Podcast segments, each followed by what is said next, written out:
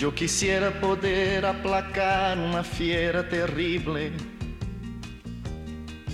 Yo quisiera poder transformar tanta cosa imposible.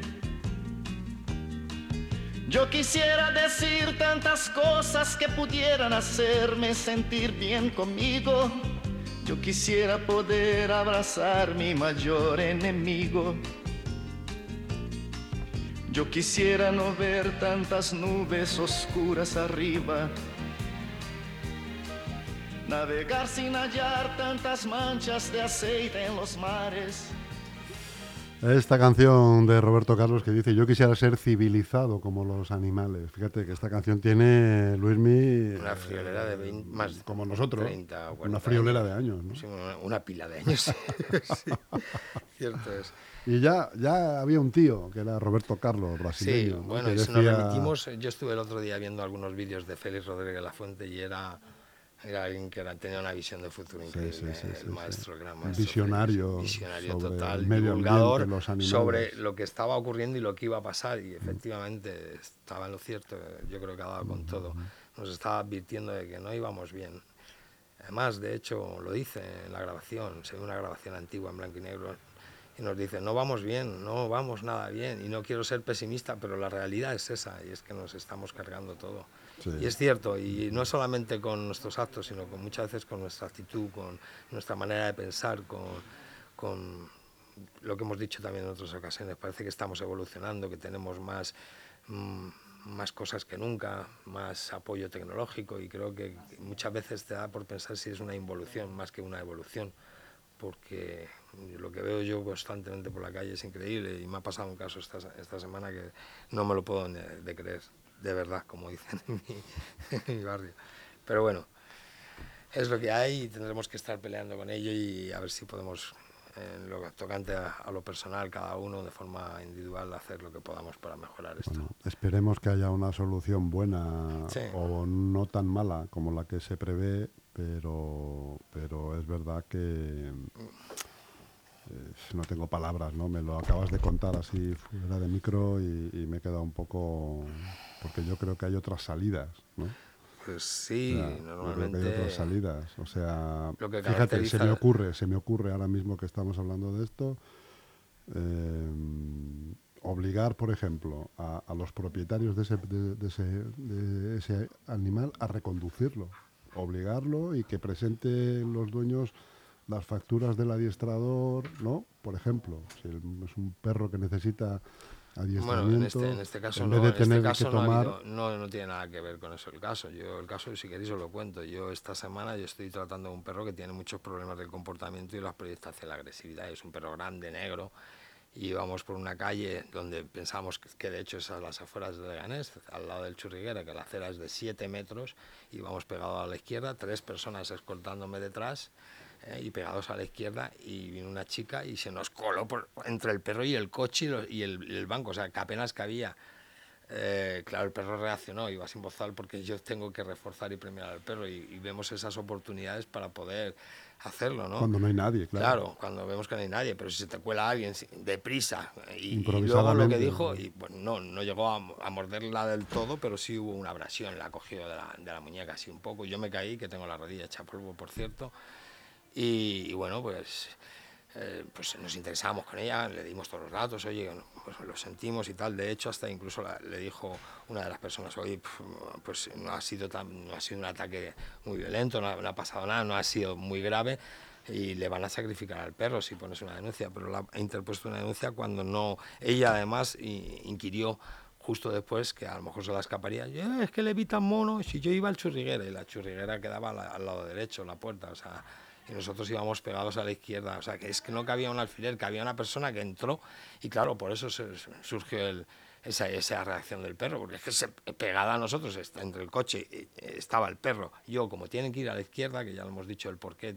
deben de ir a la izquierda los perros, y que se nos cuele alguien eh, superando a esas tres personas que teníamos la cuerda detrás, que iban viendo cómo iba la clase, y se nos cuela, habiendo cinco metros a la derecha, para que estaba en- además en el lado de la puerta donde ella decía que tenía que ir, que era a la puerta del instituto, a recoger una, una documentación, pues nos hemos quedado porque ha denunciado y lógicamente como esto está sujeto no a una interpretación de la situación, de las circunstancias, sino que esto es casi pues como un mero trámite burocrático, pues al perro se le a que posiblemente tenga que, posiblemente no, ya os digo yo que seguramente le tengan que llevar a un a, la Comunidad de Madrid, en este caso, pues, ojalá hubiera sido eh, a través del Ayuntamiento, pero a la Comunidad de Madrid para una evaluación, que normalmente suele ser un test de planta, que es un test que ha ideado alguien para ver si un perro tiene demuestra agresividad, pero si encierras a una persona o a un perro en una habitación oscura atado a un, al centro con una correa y, sales con algo con estimular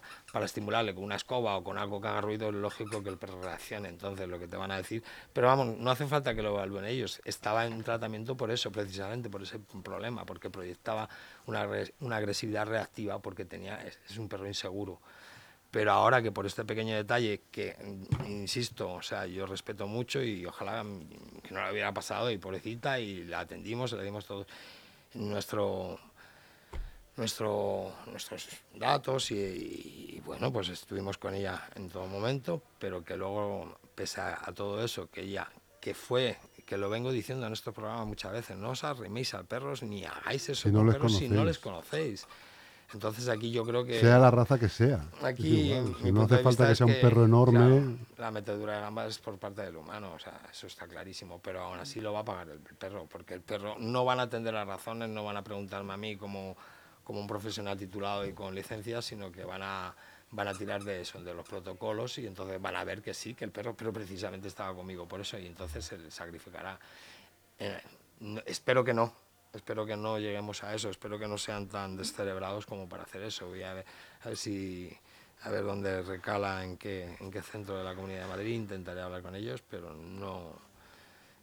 bueno, a ver si puede ser, Luismi, que la próxima vez que vengas a vernos nos traes alguna buena noticia sí, sí, sí, y nos dices que, que, ha ido todo ya estamos cansados de tantas malas noticias, ¿no? En todos los ámbitos de, de la mm. sociedad y de, y de, la vida, así que, bueno... Mm. Pues vamos con cosas alegres. Vamos con cosas alegres. Eh, mm, yo es que de verdad que me has dejado un poco impresionado. ¿eh? Cuando me has dicho, o sea, cuando me has contado el suceso, bueno, pues he dicho, claro, pues bueno, son cosas que suceden. Es, un accidente. Claro, nadie, quiere que nadie le haga daño a otra persona es un, accidente, es un accidente. Es una reacción de un perro que no ha tenido otra, opción. Casi con seguridad el destino final de, este animal, joder, pues se me hace bola, macho, porque a mí también, yo creo que hay, hay otros recursos eh, eh, reeducacionales, digo yo, ¿no? Eh, no sé, que pues hay que llevar a ese perro probablemente a un centro de adiestramiento y que lo paguen los dueños. No, en este caso yo me haría cargo. Ojo, que no deja de ser una multa también. ¿eh? Yo me haría cargo en este caso. Eh, yo me responsabilizo totalmente porque estaba en mis manos el perro. Pero lo que no comprendo es que sin, eh, sin atender a las cuales han sido las circunstancias, se aplique un protocolo que es un poco desprovisto de. Y escuchando solo una versión. De, ninguna, de ningún sentimiento ni emoción, sino es tratar a un perro y, una, y sus circunstancias, obviarlas de tal manera que es como si tratáramos pues, un documento. O, un mero objeto. Me parece que es algo que, estas personas, dice mucho. Estas personas tenían este problema con este perro y acuden, a, un acuden a un profesional. El profesional está trabajando en un espacio público donde el profesional se cerciona de que lo puede hacer porque no hay gente. Perro iba atado, pero sí que a lo mejor por. pero claro, el perro ante una sorpresa hubiera reaccionado igual ante una maceta que se cae de un balcón ante un frenazo de un coche. Es algo imprevisto. Es ante una moto de estas que pasa rápido la moto. Exactamente. hubiera reaccionado lo Guardando todas las medidas de seguridad que, que, que, en ese momento podemos tener, que es, no viene nadie, estamos aquí, no te vas a pensar que vas a operar a estas personas que venían de escolta detrás de mí y que estamos en el lado izquierdo, que, ya hemos dicho que el perro tiene que ir al lado izquierdo, entonces íbamos pegados a, los coches para que no hubiera ningún tipo de, en previsión de que hubiera pasar, pasar algo, porque dejamos toda la acera al lado derecho, que además era la puerta de entrada donde ella decía que eh, la, la, persona que la víctima en este caso, que bueno, que yo lo siento mucho, desde aquí le mando pues mis mejores deseos. Claro, hombre, que, se mejore, por supuesto, por supuesto. no, pero que no deja de ser eso, un accidente, y por un accidente no, no creo que sea justo el que pague que pague este perrito por ello. No, no, lo entiendo, no... Bueno, pero bueno. también, y luego hay otra variante, Luismi, en este asunto en particular que nos, nos ocupa, que este que son las, las mezclas de razas, ¿no? Sí. Yo no sé cómo ves tú eso, cómo ves tú que se mezclen perros eh, muy potentes, ¿no? De carácter. Mm, No quiero hablar nunca de agresividad, sino de carácter. Sí. muy dominantes, que se mezclen dos razas, ahí eh, que al final sale, hay ocasiones en que sale, mm, no sé si se me va a entender, hasta un animal feo. Sí, bueno, No, pero cuando- no solamente ver, eso. No es, una- no es un animal muchas veces estético, digamos, ¿no? Eh, bueno, no tiene Una mucho- raza, cuando mezclas una raza pastor con una raza de, de, de protección de, de guardia, de guardia más que pastoreo, salen, a- no sé, no, yo, es, yo es algo eso, las mezclas es verdad, es algo que no las... Bueno, Yo estoy muy a favor de los criadores, no sé tú. Yo también. Vamos a ver. Lo primero que hay que hablar de aquí es de lo siguiente. Llevamos miles de años eh, creando las razas que tenemos ahora en el mundo, que hay alrededor de...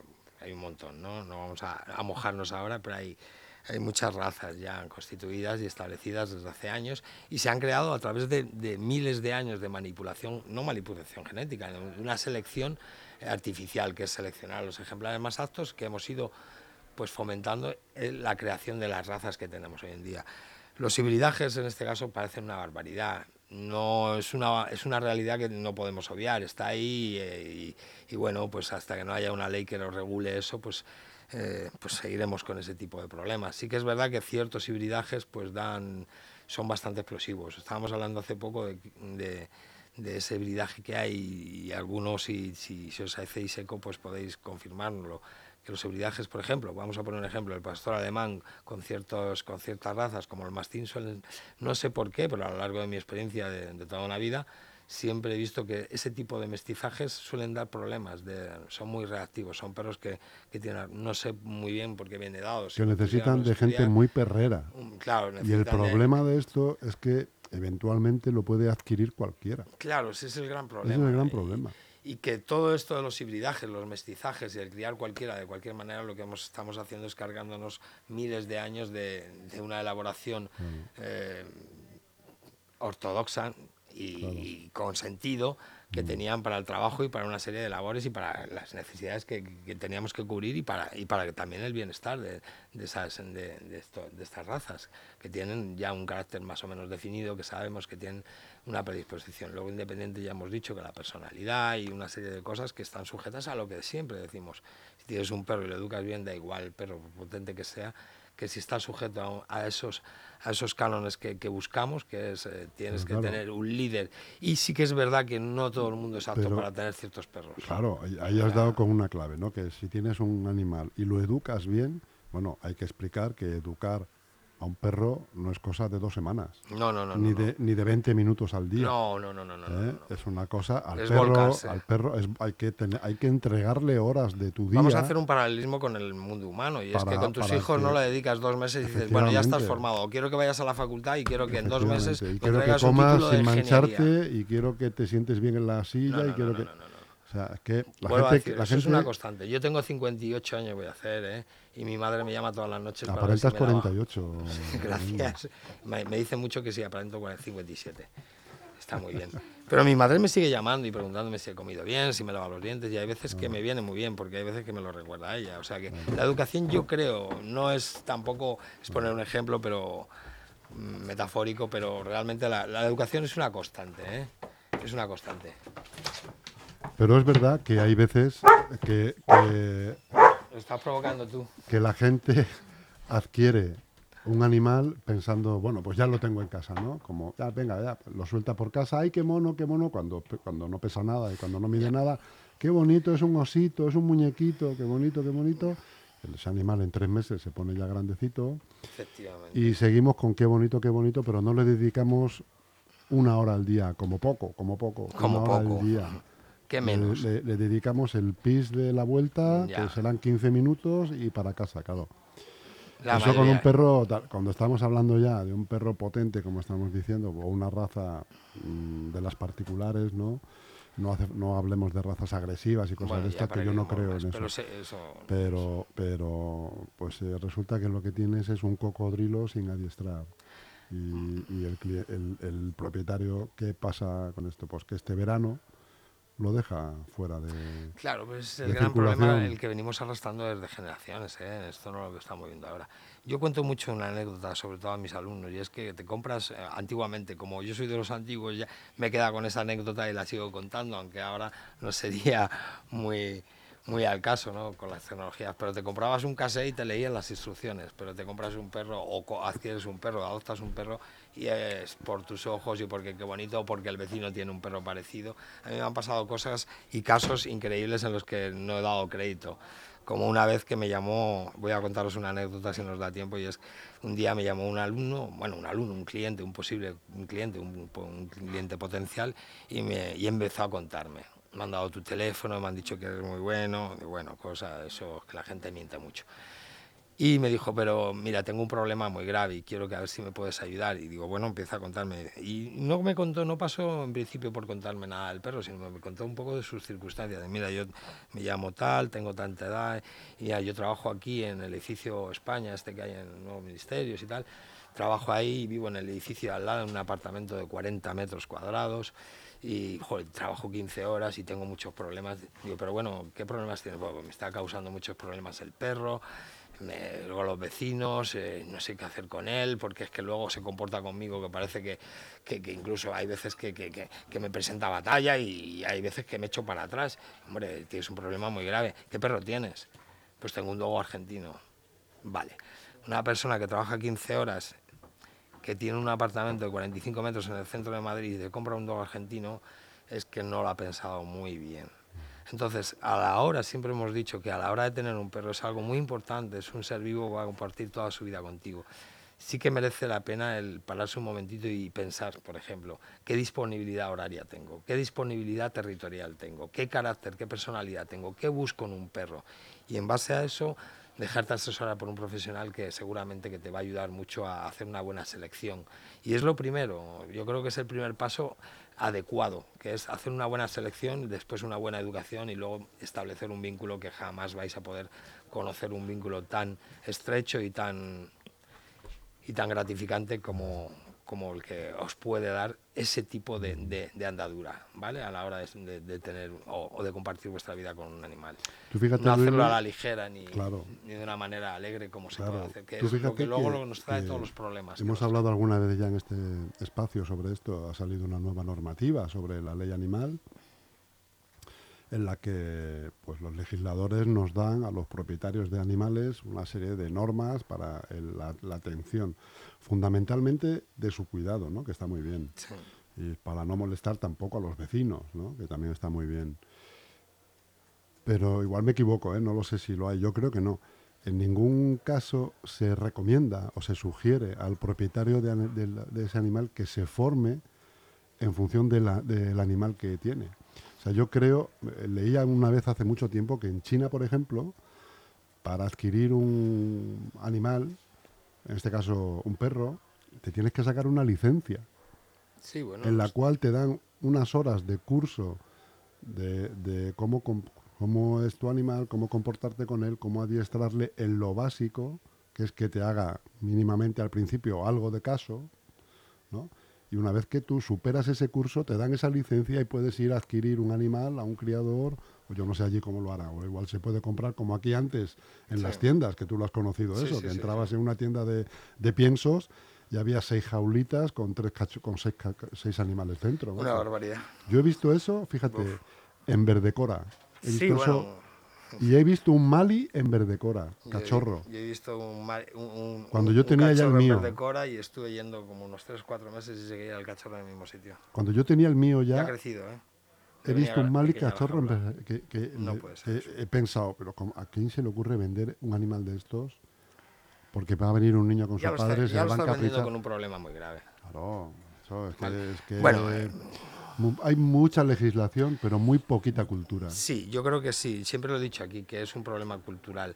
Sí es que se está haciendo algo, pero por desgracia, aunque os siente mal y me, me tiréis piedras cuando salga de aquí, pero de los Pirineos para arriba parece que se está haciendo alguna cosa. Y es que muchos de, las, de los ayuntamientos, de, por ejemplo, vamos a irnos al, al país vecino, franceses, lo que te dan es la oportunidad de hacer un curso de capacitación donde no solamente para ti, sino para el perro, donde además sigues con ese curso y te dan una acreditación, te dan un pequeño chalequito con unas siglas y con ese perro, como hay un convenio con las con los comercios de alrededor, del, de, o de alrededor o de, de todo el entorno de, del, de la localidad, pues hay un convenio en el cual todos esos perros, como han pasado esas pruebas, son perros aptos para, para, para poder entrar y les dan la licencia para poder entrar. De hecho, ya, ya sin tener que tener eh, esa licencia, los perros a partir y todos los que hayáis viajado un poco y sobre todo a través de los Pirineos y hayáis ido al país vecino, veréis que cuando sentáis en un bar o entráis en un bar con un perro, nadie os mira mal ni os dice nada, todo lo contrario.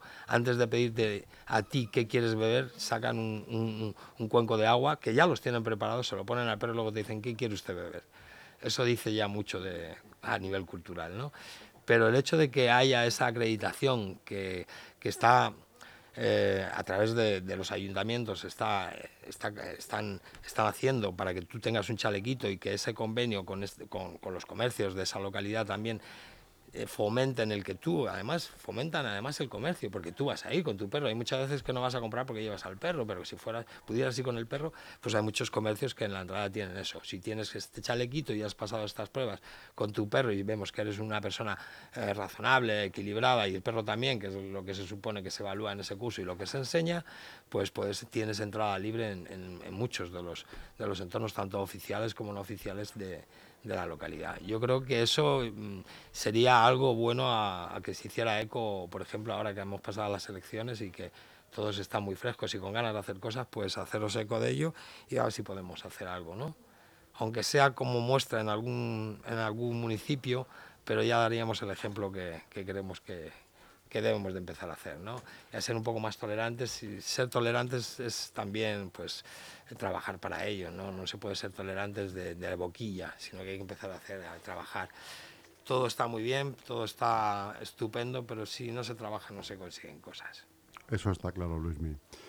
Pues nada, lo dicho, te espero la semana que viene esperando que me des una buena noticia, o por lo menos Esperemos, no una tan mala. Yo voy a, voy que a me digas que se ha reconducido la situación. pelear porque no ocurra esta injusticia con, además, mi amigo Tai, que es de la leche. Claro. Pues un abrazo muy grande, amigo, y te espero el viernes que viene, Luis. De acuerdo. Un abrazo a todos. Pasar buen fin de semana. Yo quisiera no ver tanto verde en la tierra muriendo en las aguas de ríos los peces desapareciendo. Yo quisiera gritar que ese tal oro negro no es más que un negro veneno. Ya sabemos que por todo eso vivimos ya menos. Yo no puedo aceptar ciertas cosas que ya no comprendo el comercio de armas, de guerra, de muertes viviendo. Yo quisiera hablar de alegría en vez de tristeza, mas no soy capaz. Yo quisiera ser civilizado como los animales. La,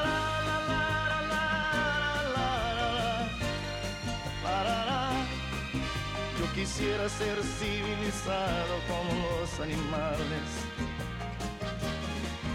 La, la,